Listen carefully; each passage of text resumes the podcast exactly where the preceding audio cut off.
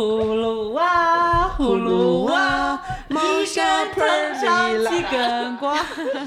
爷爷，爷爷。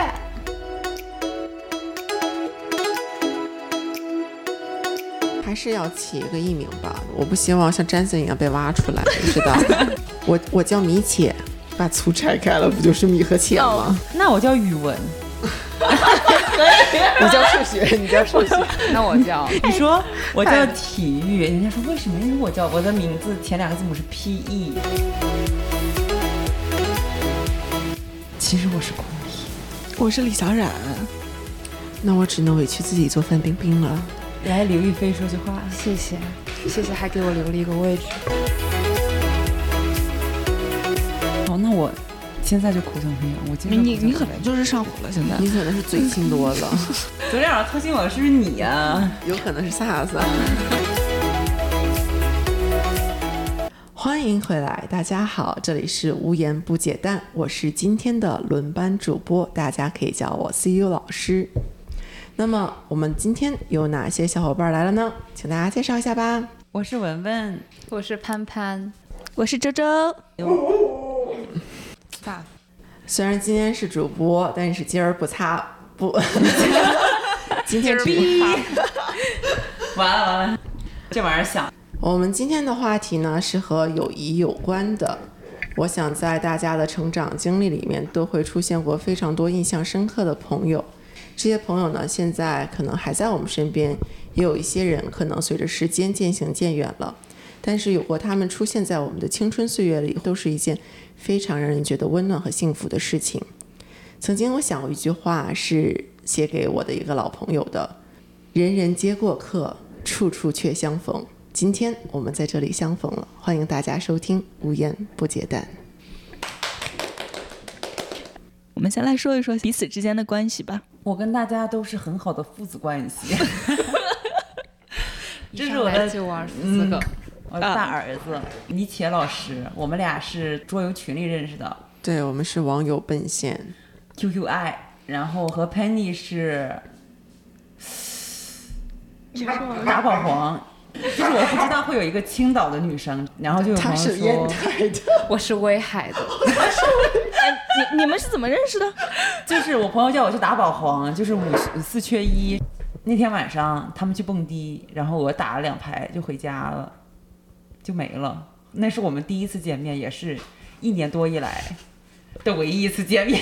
信息量非常的大。然后文文就去达拉斯了，然后和邹宇是当时刚来 Austin，想去爬山，然后就发了个帖，然后他顶着一张中年老男人的头像加了我。那个一亩三分地，同志们，一亩三分地。然后我就觉得这个人一定是什么四五十岁上了年纪的老大哥，后来发现是个女的，嗯，怎么才二十多岁？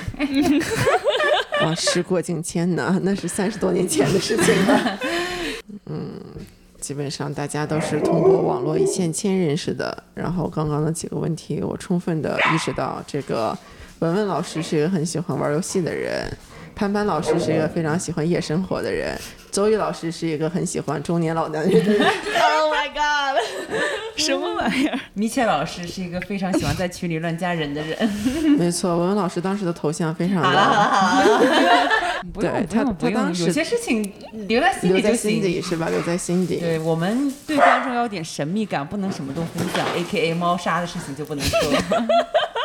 猫砂是真爱，心大主要是。我觉得对我们很小年纪出来留学的人来说，友谊本来就很重要，因为家人不在身边嘛。Agree。很多事情都是要通过朋友之间的相互扶持。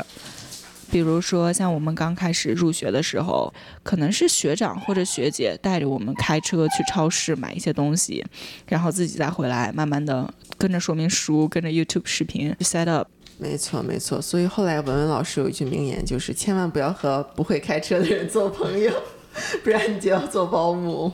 你们说的无法 relate，毕竟我家人都在这边。踢出群聊，踢出群聊，没有办法 relate。我连上大学都在家里住的，然后后来发现也没什么用。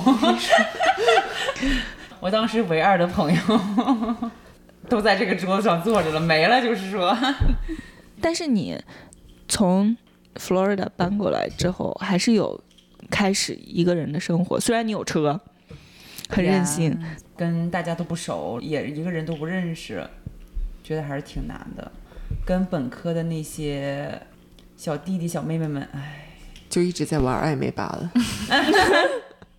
就是学弟和学妹，就是有点聊不上话。毕竟我已经工作了，没有办法跟他们有太多共同的交流。嗯，我觉得交朋友也是一个发现自己多面性的机会吧。因为刚跟文老师认识的时候，她真的宛如一个优雅的淑女。她说我帮助她打开了自己，在之后就再也没有合上过了。当然，我觉得大家也给了我很多那种非常正向的影响。比如说跟邹宇在一起的这段时间，吃了很多，然后也吃了很多。对，可以在一天之内把这十磅的宝贝都分娩掉。我不跟你们录了，我要去打网球了，家人们。嗯嗯，拜拜拜拜。三号下线。我一会儿回来接萨你一会儿回来可以继续录。我可能要打两个小时。OK，我可能要录八个小时。要不然我们先吃点小龙虾吧。到了吗？可以。到了呀，在那儿。哦，我的妈！我们在这里干白。其实我觉得说到友情吧，你们首先在脑子里想到的第一个人是谁啊？每个人每个阶段都有一段自己心目中最重要的友情，所以可能是这个阶段跟你互动最多的。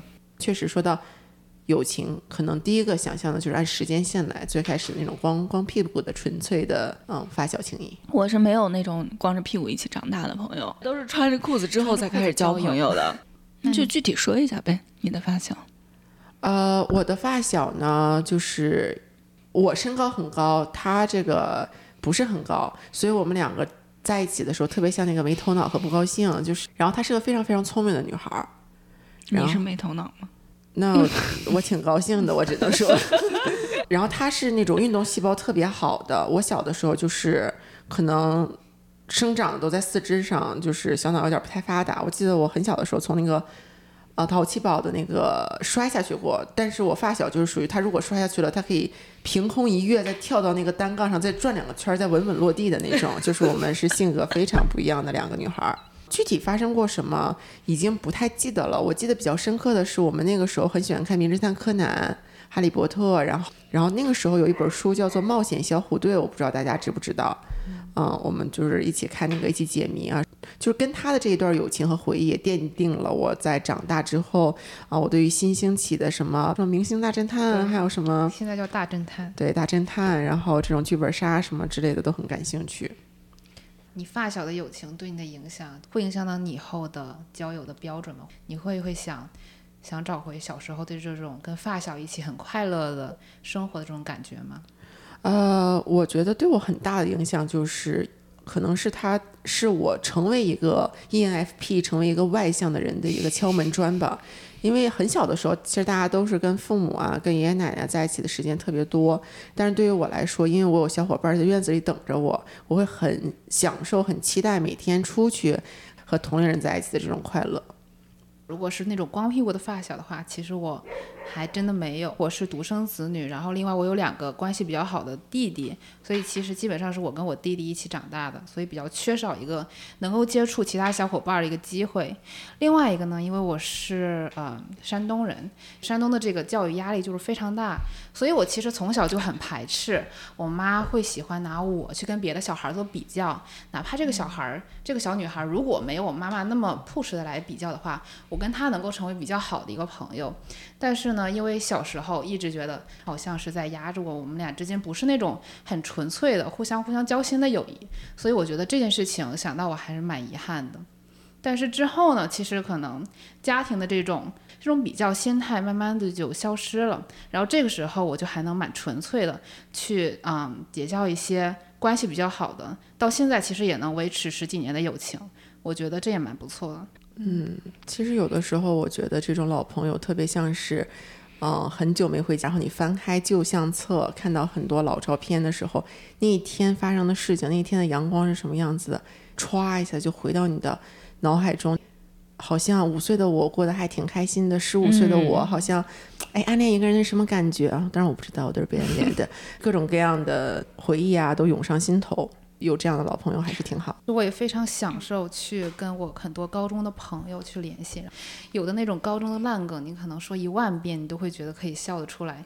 就像某一些暗恋的人，你们当时可能不知道，然后我可能过了十年之后，我再告诉你，哎，其实我当年喜欢这个男生，然后他们就会觉得哇，恍然大悟，然后又想起来我们之前的一些事情。如果说到真正意义上能够维持非常久的朋友，其实高中有大概两三个，然后有一个朋友其实是在国内。我们在高中的时候，我们两个一直是处于一个很严重的竞争关系，可能一直去争班上的第一名。但是当时呢，我们两个又是非常要好的朋友。然后到了高考呢，他考得非常好，去了南京大学。但是我当时发挥就不是特别好，去了一个我相对来说不是很理想的一个学校。其实那个时候对他，在那个阶段是有一定误会，然后有一定埋怨的，觉得哎，我们两个明明各个方面都差不多。当时的高中的一个压力情况下，还是把一个友谊给扭曲成了一个竞争关系。我们两个人生阶段渐行渐远的时候，我们反而能够去享受一个非常纯粹的一个友谊。他现在在青岛工作，他会非常坦诚的去跟我分享他目前生活中他没有办法跟现实生活中的人说的对自己的一些不满意，哪怕别人看来他现在已经非常好了，但是我可以理解他，因为我们的距离很远，然后我们这个时候心境完全变了，就完全逃逃脱了那种高中的。高三或者是高考结束，甚至大学的那种很幼稚的心情，然后大家经历了不同的事情，反而能够更好的理解对方。所以我现在觉得我们两个现在的友谊，相比于十年前反而更加坚固了，却没有用很刻意的去维系，但是出于两个两个人的心境的变化，其实反而很很能很纯粹的为对方好。哎，我听了这个潘潘的故事，我脑海中想象的一幅画面就是，也许很好的一对朋友就是平行宇宙中的两个自己的分身，然后他们在某一天看到了彼此，然后打了一声招呼，这样友谊就开始了。对，很多时候是相似的人之间也可以碰撞出火花，很多时候相。嗯，相反性格的人也能碰撞出火花，但是我觉得不管怎么说，这种火花都是挺让我感动的。对，但是如果相似的人之间互相纠缠，反而会有很多事情就蒙在你的眼前，你却忽视了我们两个原来可以成为很好的朋友这件事。嗯，我其实很希望九月份能够回国，给我大学的朋友当伴娘。我差不多四年没有回国，然后这个是我最强的动力之一。我一想到要给我朋友当伴娘，我想要排除各种。各种困难，哪怕我们两个已经两三年没有联系了，嗯，然后他突然想，突然跟我说，哎，我要结婚了，正好在你生日的前两天，你可不可以回来，啊，给我当伴娘？我甚至可以给你准备一个五分钟的时间，让你演讲，讲一下我们两个相识的故事，然后送戒指的任务也可以给你。我当时就觉得，天哪，真的蛮感动的。我就会想。我是付出了什么去得到了这段友谊？其实可能并没有，我们两个是真正的友谊是平等的，互相付出的，互相在乎的。所以我觉得，哪怕过了十年、二十年，这段感情也还很珍贵。哎，你说到伴娘这个事儿啊，就我有一个特别好的朋友，这个朋友是我们当时上英语补习班的时候认识的，然后到后来我们考到了同一个高中。这个女生后来在上海上了学，啊，然后我就出国。我们是属于是一直都在联系，她一直就跟我说想让我做他的伴娘，但是他结婚的那个时候是属于我自己人生当中比较低谷的时期，然后我当时觉得回去也不怎么方便吧，所以我是等于是错过了他的婚礼，但是嗯，我就觉得这个朋友对我来说非常的重要，所以当时我就给他买了一双他的婚鞋，买的那个 Jimmy Choo 的那一双。我的天呐，真的是好感动啊！我觉得真的挺羡慕大家的。我身边没有一个朋友结婚的，甚至都很少有朋友有男朋友，所以我经常打趣他们。别的人家的闺蜜是陪你从校服到婚纱，我是陪你从校服到袈裟。嗯，没有关系，我们现在在座的三位都是单身。嗯，对对对，这个时候可以插播一下微信号了。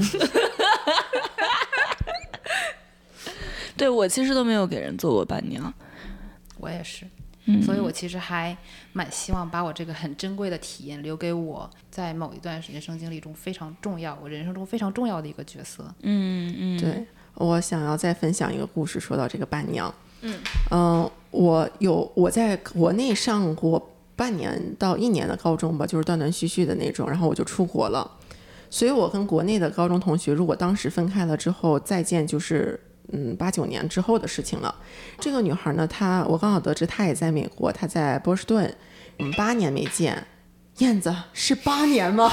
我只记得是两千。OK，不好意思，就是八年没见嘛。然后我就去找她，结果我们真的就是一见面之后非常非常的亲切。但是她那个项目要结束了，所以她又很快的要回国了。我记得她要走之前，她就跟我说说这个。啊，粗呀，就是你什么时候回国？你告诉我，我家你随便住，和我老公睡一床。我当时听的真的是非常非常感动。然后我不就应该跟她老公睡一床？她说我跟她老公睡一床，说我可以跟她老公睡一床这个样子。哦，谢谢谢谢你，王姐，I love you。然后呢，我是今年四月份回国的时候见到她嘛，觉得很亲切。她没有男朋友，然后我。再回美国的时候，她就有男朋友了。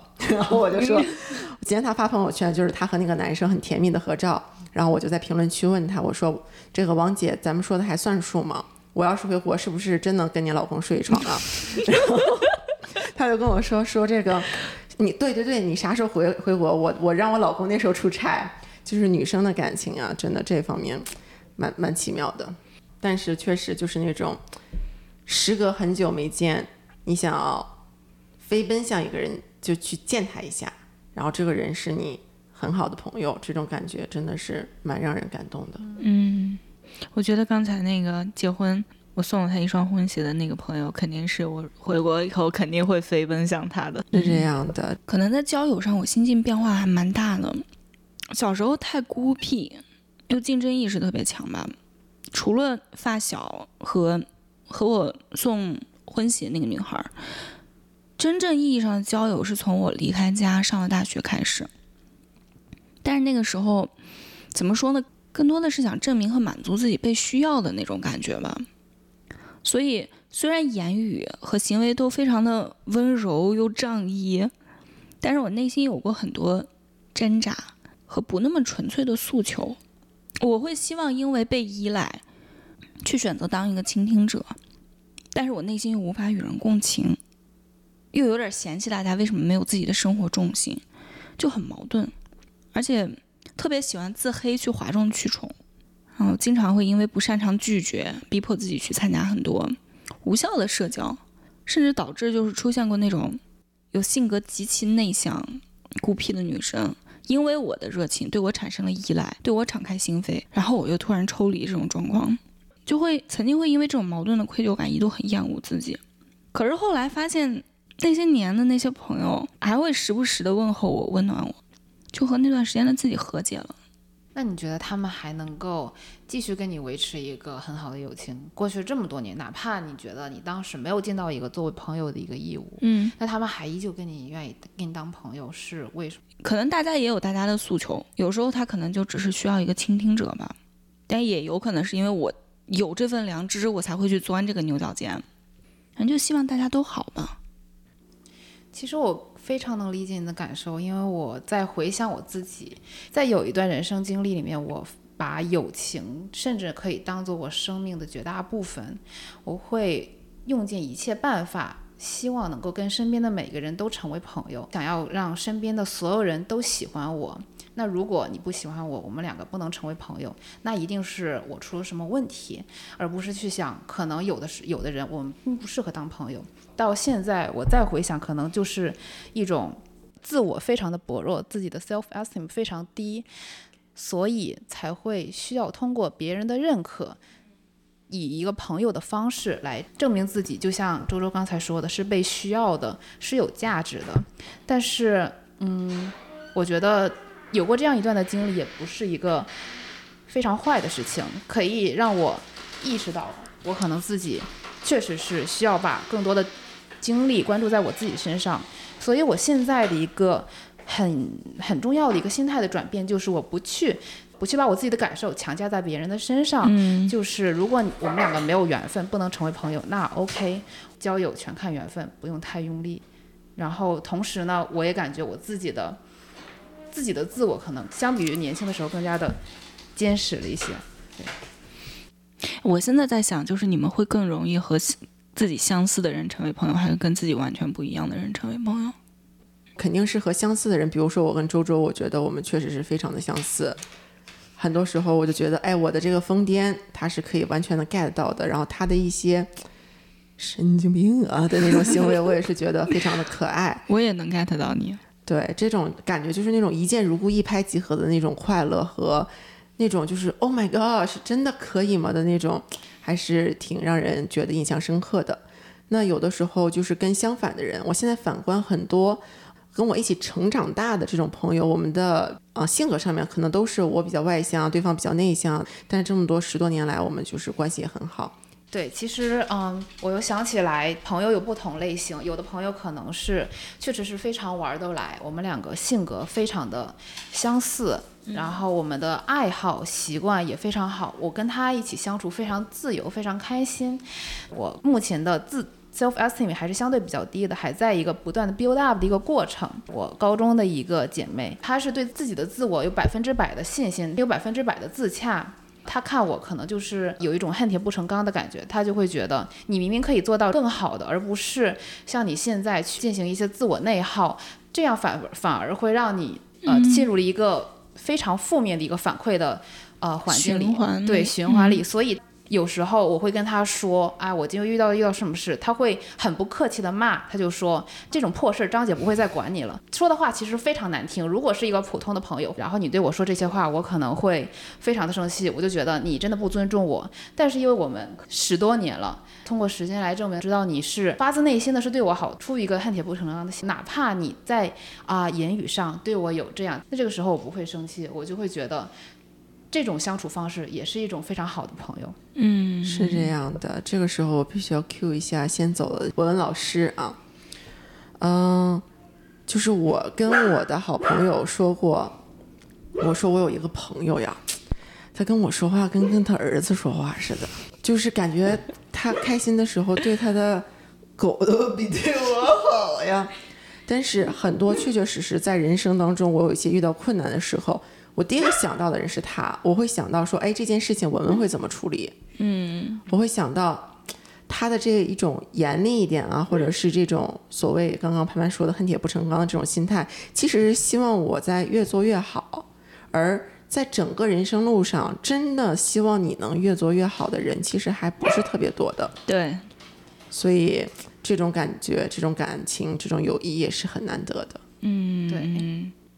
其实我在二零一七年、一八年，我有两个非常要好的朋友，就我们都是彼此认识的。嗯，其中一个是个中国姑娘，然后我们当时状态都很不好，背负了很大的压力和自责，以及对未来和人性的那个绝望吧，就感觉我们当时像双生灵一样。偏偏那个时候，我们同时又非常的迷恋日本的物哀文学，每天下班以后，我们就在消极中溺水的感觉，甚至就是抱在一起哭的时候，我们那个呼吸都好像是同频率的。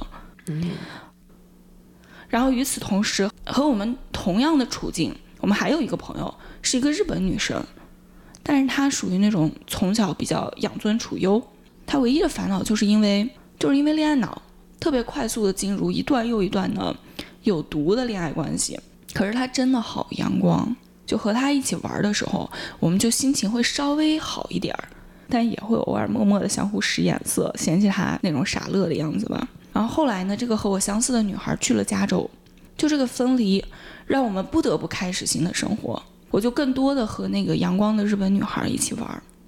你想，我这么喜欢运动一个人，我一七年、一八年的时候，连健身都停了。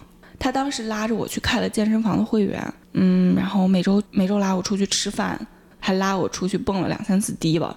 我印象特别深的是，一八年的夏天，最热那个时候，有一天他跑来我家说要一块儿去那个 Amy's Ice Cream，买了以后他就说那我们去兜风吧。他开的那个车是一个敞篷的 Mini Cooper，他就往 Westlake 那个方向开。高速上的时候他就把那个车顶给打开了，夏天那个风吹得好舒服。拐进 River Place 进去的时候，路边就开始有很多树了嘛，嗯，然后那个阳光穿过树叶，斑驳的光影交错，打在我脸上。车里当时放的是 Alan Walker 的《Faded》，你知道那个很梦幻的旋律，搭配那个空灵的女声，嗯，哦，突然感觉心头一暖，就发觉自己在特别开心的笑，突然有被那种温暖穿透的那种感动。我当我当时满脑子就是，哦，原来我还是可以感知到快乐的。当时我就我就看余光看到他扭头看着我笑，头一晃一晃的，我当时就什么都不想了，我也就跟着他就摇头晃脑的开始哼哼那个歌。好浪漫。所以到后来，不管他怎么因为这个恋爱脑跟我吐槽我，我都使劲儿克制自己，你可给我忍住了，你给我忍住了，这是他唯一的缺点了。不过后来还是没忍住，因为因为这个跟他小小冷淡了一段时间吧。但后来又说开了，就是这样相似和不相似的两个人，同时在我最黑暗的时光拉了我一把。Agree。而且这两位朋友现在都找到自己的幸福了，还蛮由衷的为他们开心的。对，就是感觉到这些老朋友过得好，你也真的是由心底里为他们开心。嗯，对。那提到那个恋爱脑闺蜜，现在不是有一个很火的话题，就是如果你的闺蜜是一个恋爱脑，当你百般劝阻不听的话，那你还会觉得她是你的闺蜜吗？就像你刚才说的，你的那个日本朋友，你内心对她有一些些许的不屑，是因为她是一个恋爱脑吗？恋爱脑闺蜜，我觉得没啥问题。我也恋爱脑，哎，我觉得谈恋爱不恋爱脑，对不起“恋爱”这俩字儿。偶尔需要一些建议和局外人的 perspective，我觉得这个 OK。但是谈恋爱还是要为自己的选择负责。如果自己看走眼了，然后自己的闺蜜还劝说了，你不听，那这碗热香我就干了。就别拉着朋友一直陪着自己一块儿吃翔，对吧？不行。太太太消耗了，太不厚道了。你说什么那种分手了，姐妹陪个两三天，我觉得那种还挺健康的。嗯，我想到了网上一个很火的段子，就是说闺蜜分手了，找你喝到凌晨三点，四点他和好了，你吐到中午十二点。这件事情我很想发一点言，因为我就是那个曾经是恋爱脑的闺蜜，所以我其实在这里想 cue 一下我现在身边的两个朋友，非常感谢他们在我犯病的时候陪我走出了这段困境，并且不嫌弃我。其实那段时间的情况大概是怎么样呢？我其实是一个想要跟他们去，就像周周刚才说的，希望从他们那里得到一些安慰，甚至从他们那得到一些 perspective，给我一些人生的建议。因为我嗯当时已经被一种很 toxic relationship 困扰到，没有办法进行一个正常的生活，没有办法去进行一个正常的社交。但是同时呢，我又很担心，当我这种过度的倾诉欲、过度的分享欲，会让我我失去这段友谊，我又反而又非常的珍惜这两段友谊。所以这段时间我去有问我的 therapist，他有跟我提，人生大概有这样五个支点：爱情、你的友情、社交关系、自我和工作，就像五个桌子腿一样，它会支撑你这个人是站立起来的。但是如果你只用两条桌子腿，就像你当时的重心只放在了爱情和工作上，你忽略了其他三个桌子腿，你忽略了自我，忽略了你身边的友情，忽略你的社会，嗯，那么你这个人是很容易坍塌的。就这两个桌子腿，你有一个不稳定，那么你这个人就会彻底的倒掉。所以这个时候，我就真正的意识到我缺失的是什么，以及我真正应该珍惜的是什么，以及我赖以支撑的那个桌子腿是不是我真的需要的桌子腿。所以我会投入更多的 effort 去维护我这样的感情。就像我过度的分享欲会给他们造成一些精神上的压力。我这个时候意识到，朋友其实是在我心生命中非常不可缺失的一部分。我的桌子腿真的需要友情这段经历，所以我非常感谢我这两个朋友陪我走过了这段时间，然后以及现在，嗯，所以这是一段蛮让我感慨的回忆，以及两段非常让我珍惜的友情。哎，我很好奇啊。首先这，这这五个桌子腿里面没有家庭，对不起，忘了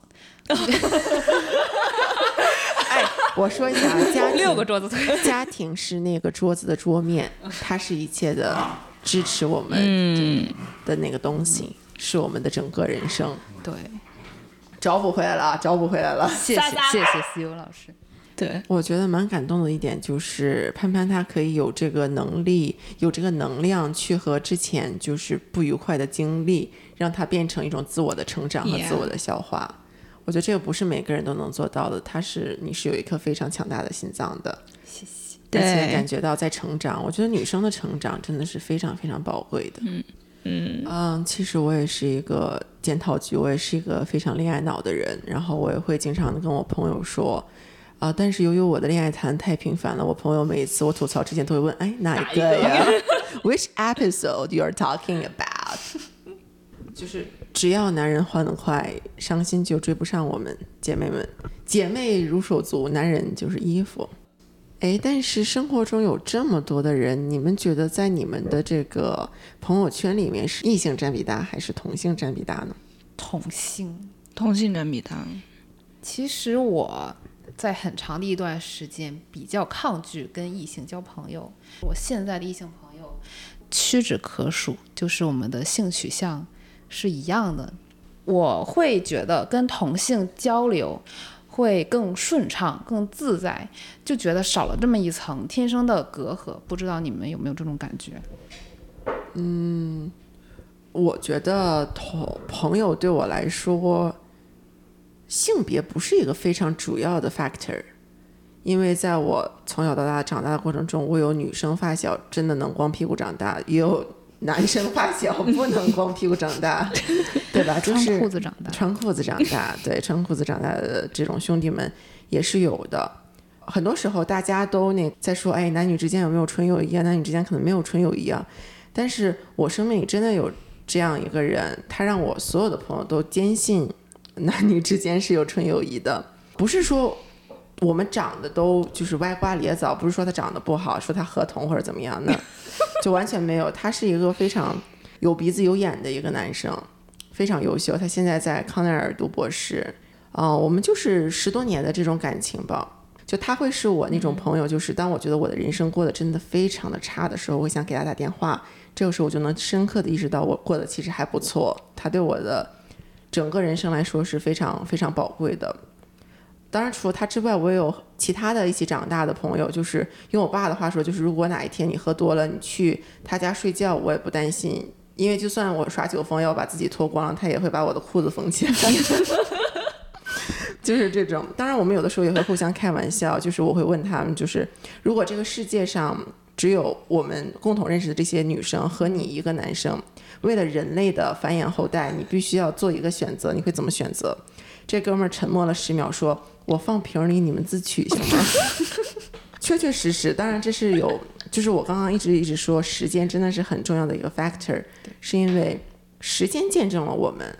嗯嗯嗯那其实刚才粗老师有说，你的异性朋友其实很大一部分来源于你的发小，相对来说比较懵懂，也没有很强烈的性别意识。那比如，如果你现在这个年纪想要结交一个男生朋友，如果这个男生会说啊，我只想跟你当一个纯朋友，那你觉得这件事情是可信的吗？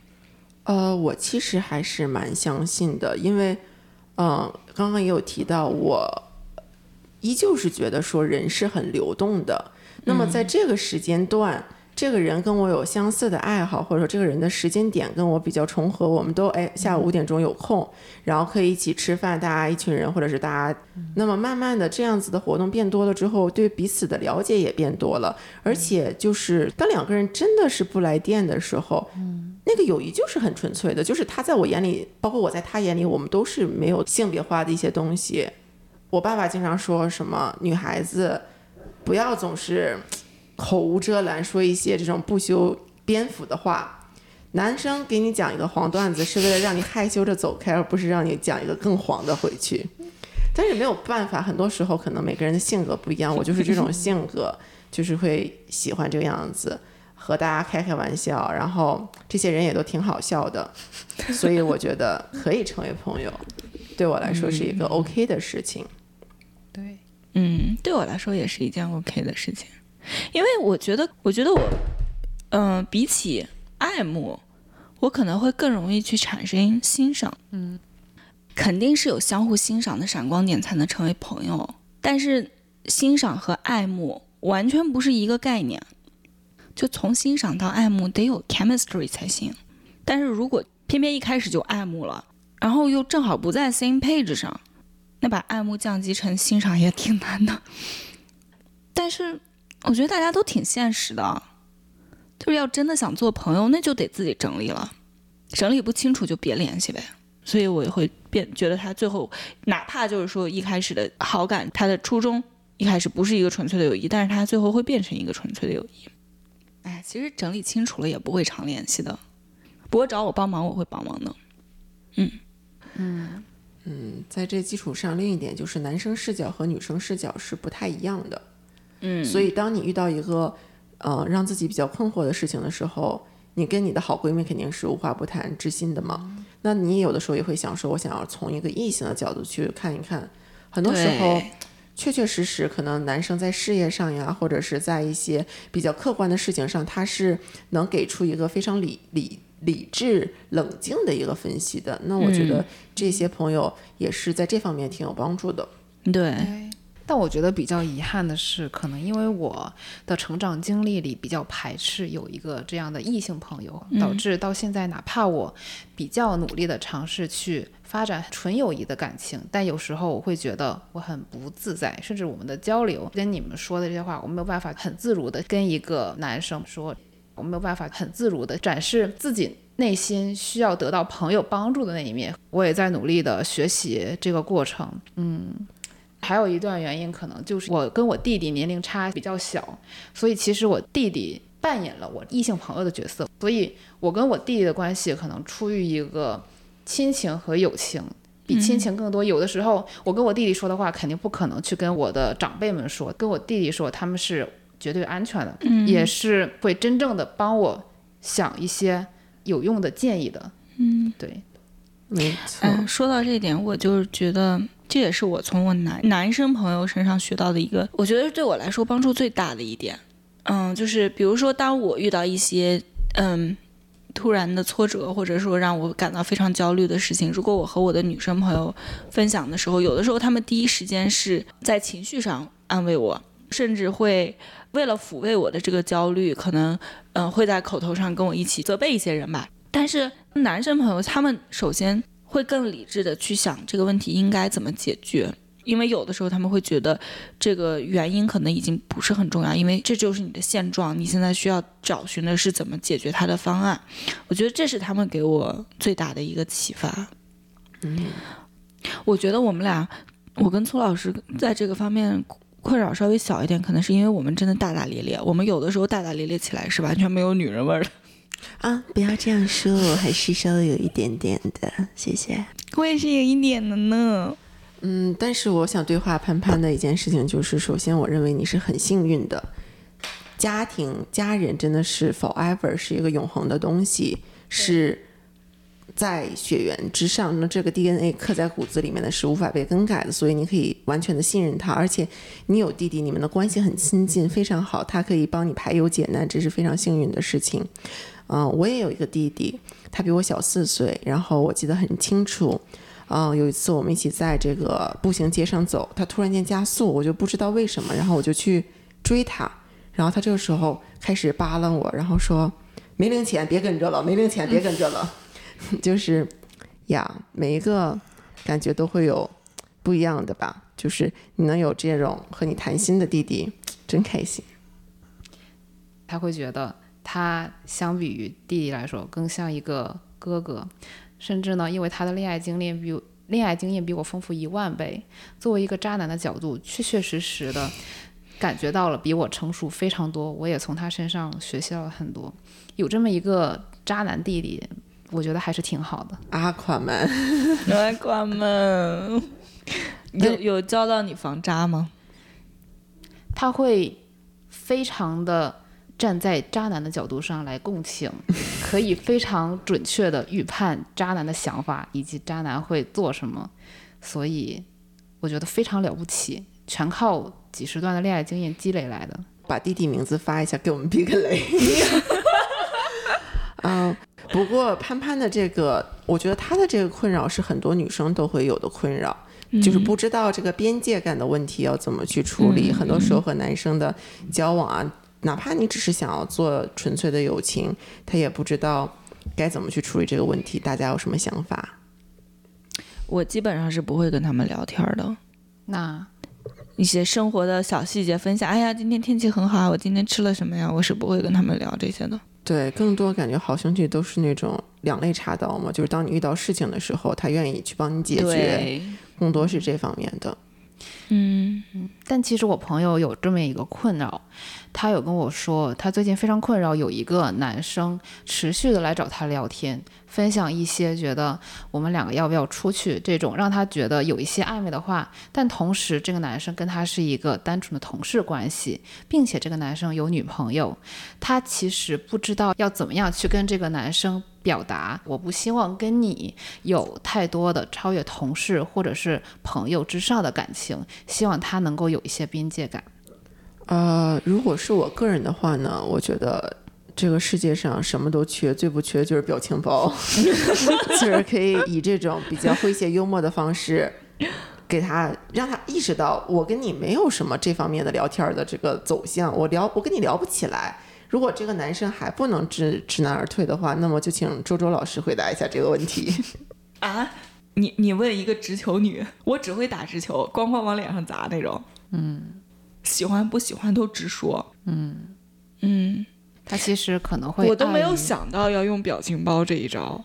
因为同事嘛，你怎么着你得要维护好一些表面上的东西。对，嗯嗯，另一个方式就是可以经常的 cue 他的女朋友，比如说他要约这个朋友去吃饭啊什么的，那就说，哎，交女朋友呗，对，或者说，哎，我这个最近我在跟我 crush hanging out 很多，可能没有办法跟你一起吃吃饭。其实我朋友很困惑的一点是，他并不能确定这个男生对他是否有超越朋友之间的友谊。可能在这个男生看来，那我只是出于朋友之间的一个关系。他没有别的朋友了吗？这个呃男，的另一个我觉得友情里很重要的就是是否双方都对这件事情感觉到 comfortable。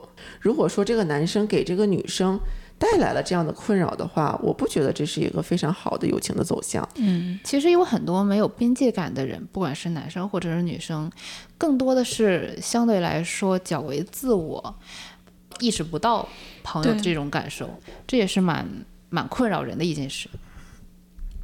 确实，嗯话说回来，真的是每一个人的成长，经过原生家庭的相处模式都是不一样的。我觉得可能前期的时候会以比较温和的方式去点一点对方。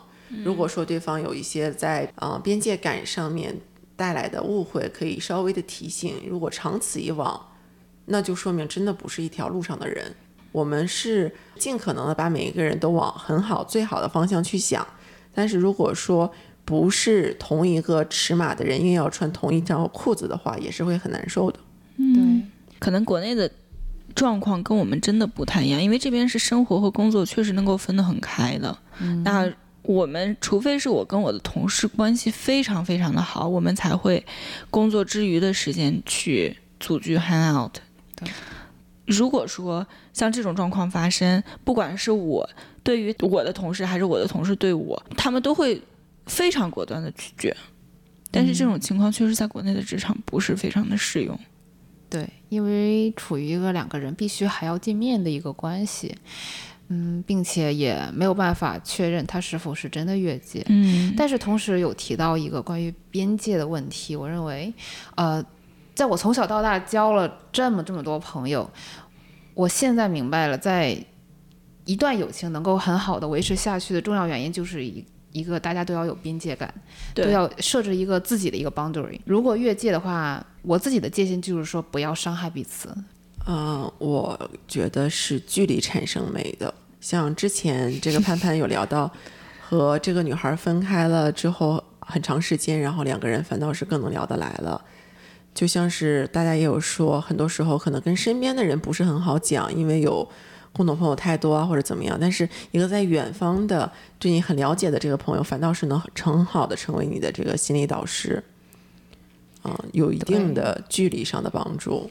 对，真的是因人而异。有的人他可能就是会开那种两性之间的玩笑，比如说我可能时不时的讲一些土味情话，非常的油腻的那种。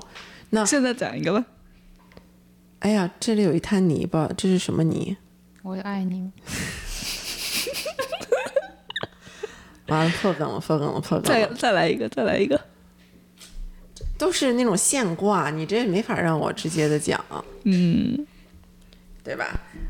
就是因人而异，有的人他会是这种情情况，这种程度的，那么你可以跟适当的跟这种人这种程度的开玩笑。有的人他的这种 boundary 特别的强，无论是同性还是女性，他不喜欢有肢体接触，他不喜欢有怎么怎么样，那么就可以按照他所想要的方式去保持一下。我觉得大家都是一个互相理解的过程。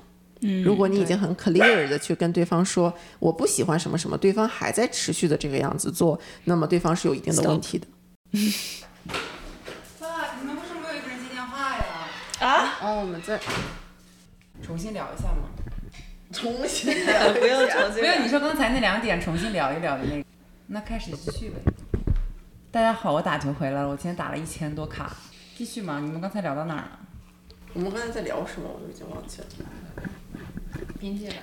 啊、o k 就如果我单身的话，我会觉得，如果对方也单身，那就算我们再亲密点也 OK。但如果我单身，对方不是单身，我就跟对方保持距离。那如果我有男朋友，如果对方是单身，我也会跟对方保持距离。如果说你跟对方只是想要做朋友，其实不会分享很多生活上的小细节。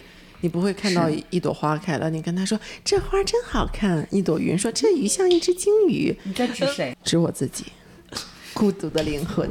我觉得大家可能都会有一个每天分享小事儿的人，还有一个可能你人生中遇到困难，你会想要分享的朋友。可能你们没有那么经常聊天，但是你遇到一个大事，你会想要遇的问一下他的意见这样子。但这个人，like 每天遇到分享小事儿的人，我一般会找一个女生。嗯，比如萨萨放屁了，你都要跟我说。嗯，对，他妈的，萨萨放了一个巨他妈无敌臭的屁！我我跟周周说，哇，萨萨刚放了一个巨大、巨臭无比的屁。但是如果有时候我遇到一些不开心的事情，我会跟粗老师说，我就是我有一些阴暗面是别人不知道的，因为我们真的认识很久了，他就是跟我亲妹妹一样的那种。对，你的前男友现在还在我家冰箱里冻着呢。没有前男友。只是一些有感情纠纷的朋友。哎，对对对对，又聊回朋友这个话题，你们的朋友是真多呀。都是朋友，就是大家都是好朋友。嗯，没有什么太多的感情纠葛。都是我的好哥哥，我的好妹妹。好弟弟，嗯，都是弟弟。嗯，挺好的。但其实我觉得和异性朋友交往的时候，认亲戚是一个很快能避免暧昧的合理方式。但你不能认这个了哥哥什么的，我会认他当儿子，儿子，因为我一口里想当所有人的爹，你知道吗？就是你如果跟别人说，哎，叫他哥哥或妹妹什么的，就觉得嗯有点不太合理。呃，这个网上也有说，就是当你叠字叫哥哥的时候，你可能有点暧昧，但是你加一个姓，你 加像什么曹哥、李哥、王哥这种，可能就是比较纯粹的社会关系。而且在我们山东，可能遇到一个人姓什么，可能姓徐，你叫徐哥，然后张张哥这样子，就很习惯，但不会叫张哥哥。我操，谁他妈那样叫我，上来能抽他两巴 掌。哥，哥哥哥，我是黄蓉啊，大家注意一下自己的脏话啊啊！你帮我逼一下好不好？就是那种逼这种，嗯你帮我逼一声。OK，那你可能是目前唯一加的，你看看，我们都是文雅人。都没有。我们都很文明。哦天哪，你尝一口，我买这是什么呀？原心带来的啤酒，好喝吗？特好好喝，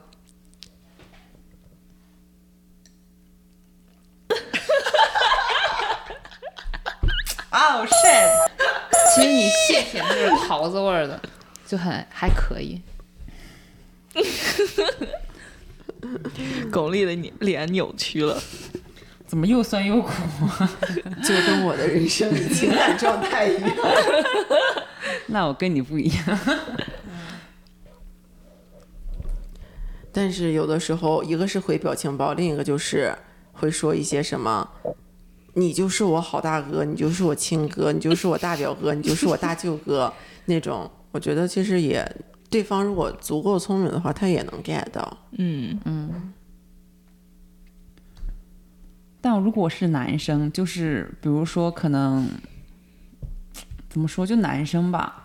就如果我就觉得想和对方做朋友，不会给他发可爱的表情包，我都会发微信的那个大拇指，good，就是给对方一种妈妈的感觉，你知道吗？就是这个 good，我都会发歌这种。曲打开一看对就就有点大病的表情。包，就是 good。我就觉得微信的那个自带的那个什么 emoji 就很好用，就是你不要发表可爱的表情包，男生会想很多，你突然可爱一点，他会觉得你是不是在撩他。啊天哪！我跟你说，我就是一周前我才有了可爱的表情包。我我给他发的，因为想要发展一下感情。我说你发这个张飞的表情包，可能略微有点不太合适。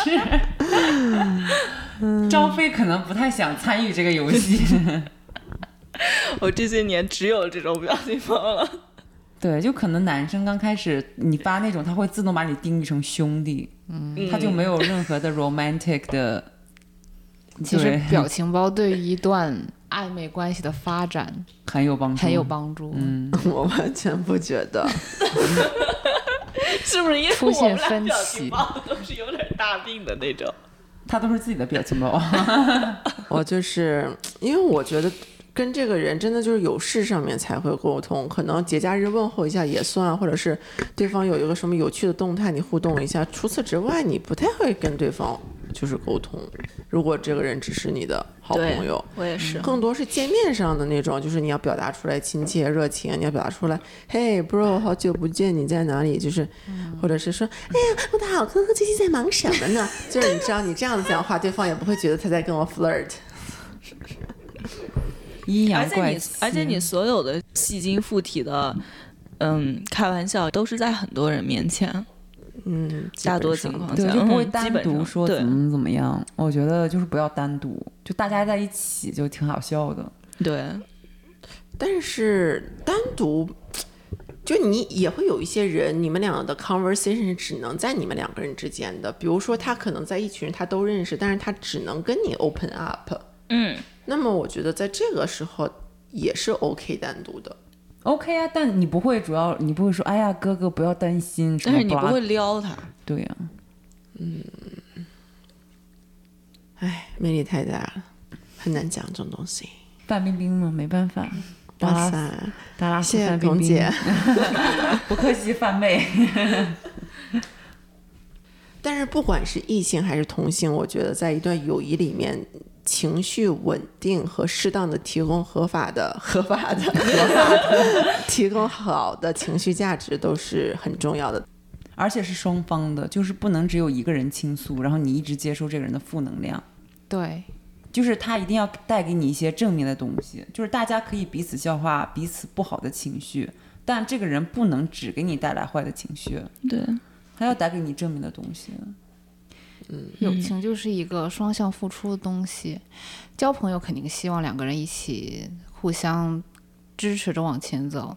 那如果一个人陷入泥潭，然后另一个人在站在朋友的角度上想要救你，用了很多方式，但是你自己挣扎着救不出来，那可能作为一个朋友也会对你比较失望。那可能这段感情就是会这样消散下去。对我以前有个学姐，然后她就是好像是会说一些很不好，就是每天就是很怎么说呢？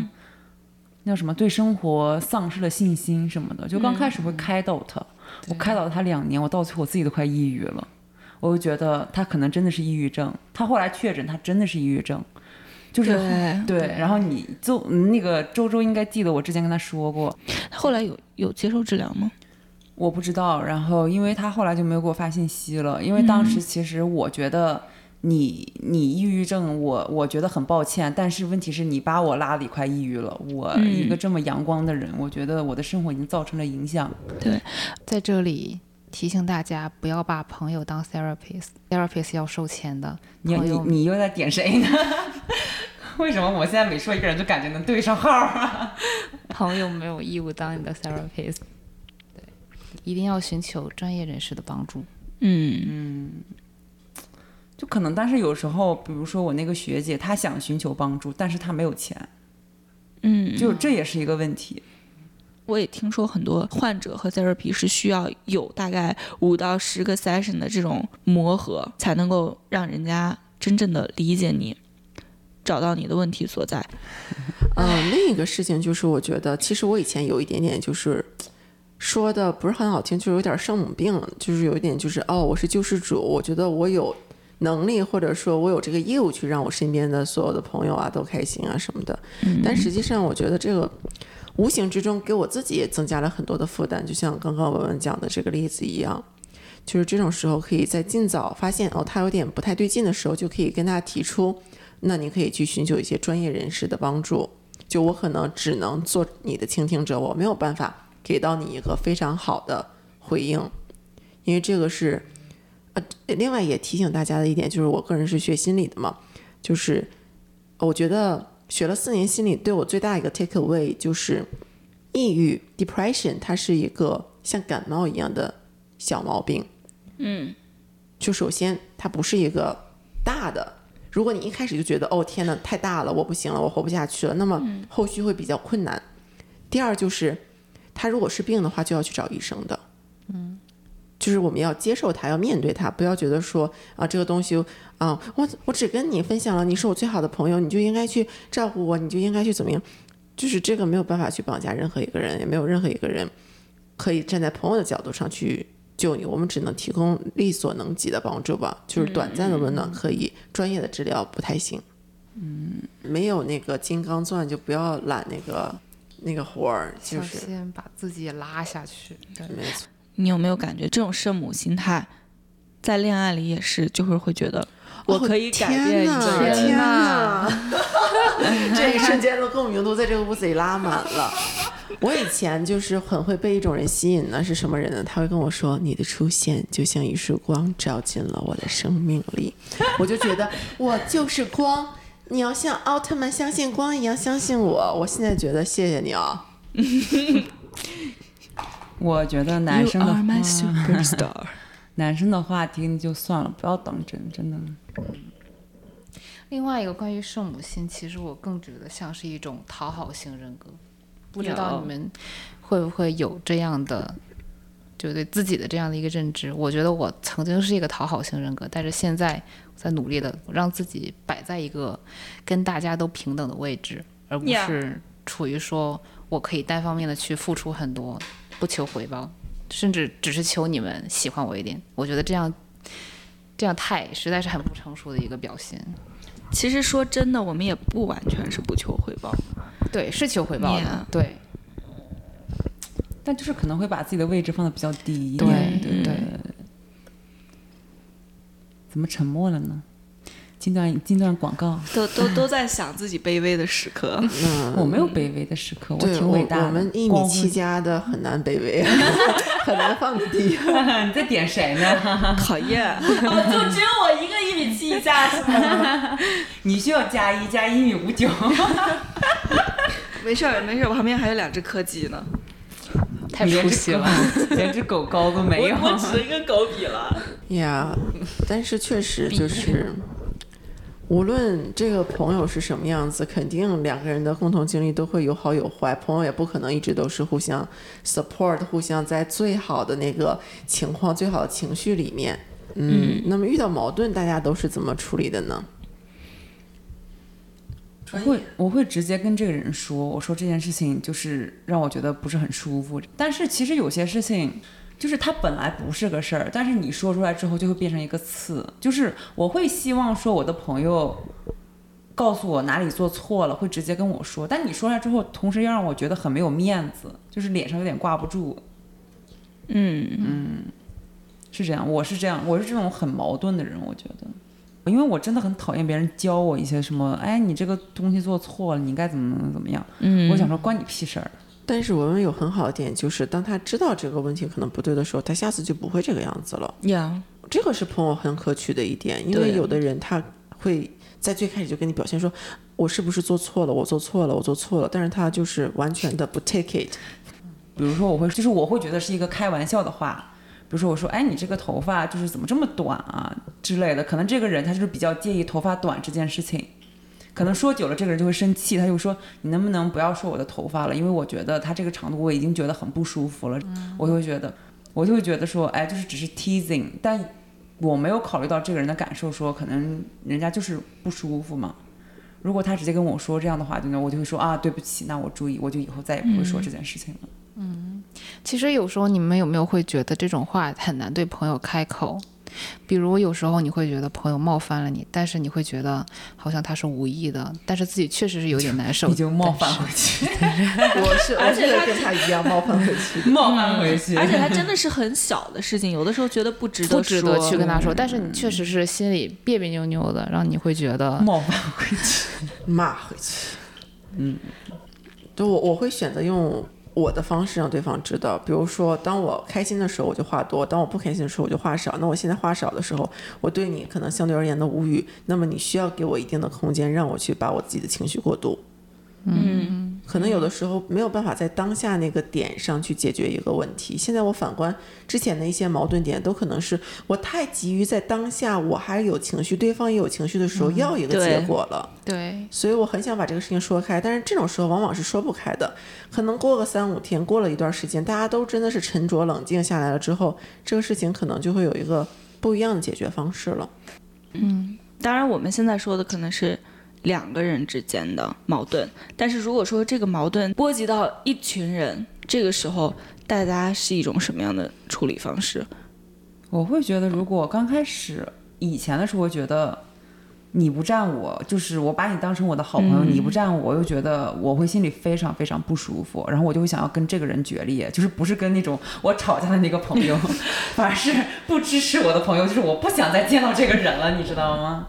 嗯，但后来我就觉得，其实朋友每一个人都是一个独立的个体，他们有自己的判断力，跟自己的、就是大家说实话都已经活了二三十年了，自己最基本的判断力是有的。就你愿意跟一个人当朋友，这个人肯定会给你带一些东西，不管是物质上的还是精神上的。就你不能去要求别人跟你一样，就算是家人也有他自己的想法。嗯，没错。对，后来就想说，哎，算了，反正那我就去跟他讨厌的人当朋友就好了。这也是一个非常好的筛选朋友的一个方式。如果真的有这样的人，相对来说不够成熟，觉得一定要通过站边来显示自己的一个在朋友中的影响力，或者是、呃在朋友心中的地位，或者是得到一些自我价值的认可。然后有一些人 follow 他的这样的一个观念，那我觉得我们可能。就是不适合当朋友，哪怕我们之前关系很好，但是其实，在这样通过这样一件事，也是帮你筛选到一一些没有必要的，你以后会遇到的一些困扰，这也不一定是一件坏事。站队就是一个很，可能是上学时候会做的事情。而且那句话说的是“当局者迷，旁观者清”。我觉得作为当局者，无论我怎么选择，那是我个人的；但是作为旁观者，对方没有穿过我的鞋，走我走过的路，所以他就算不懂的话，也合情合理。只是有的时候情绪上需要更多的成熟的一些想法吧。可能最开始的时候会觉得说，哎，我觉得你还不错，你跟这个人就不是同一类人，为什么你们还会是朋友啊之类的？但是现在想想，朋友也分很多种，而且说人是流动的，社交也是。那么在这种情况下的话，不需要有那么多的想法和负担，只要做当下自己想做的事情就可以了。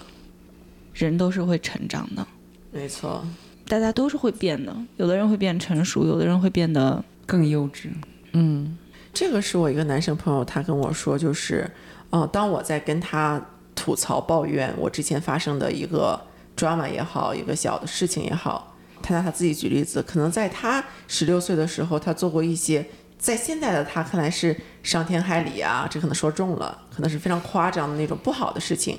但是那是十六岁的他，现在他已经完全不是这个样子的人了。如果我认识了十六岁的他，我是不是就不会想认识现在的他呢？这个我很难去说出一个答案。但是确实很认同周周的观点，就是人是会变的。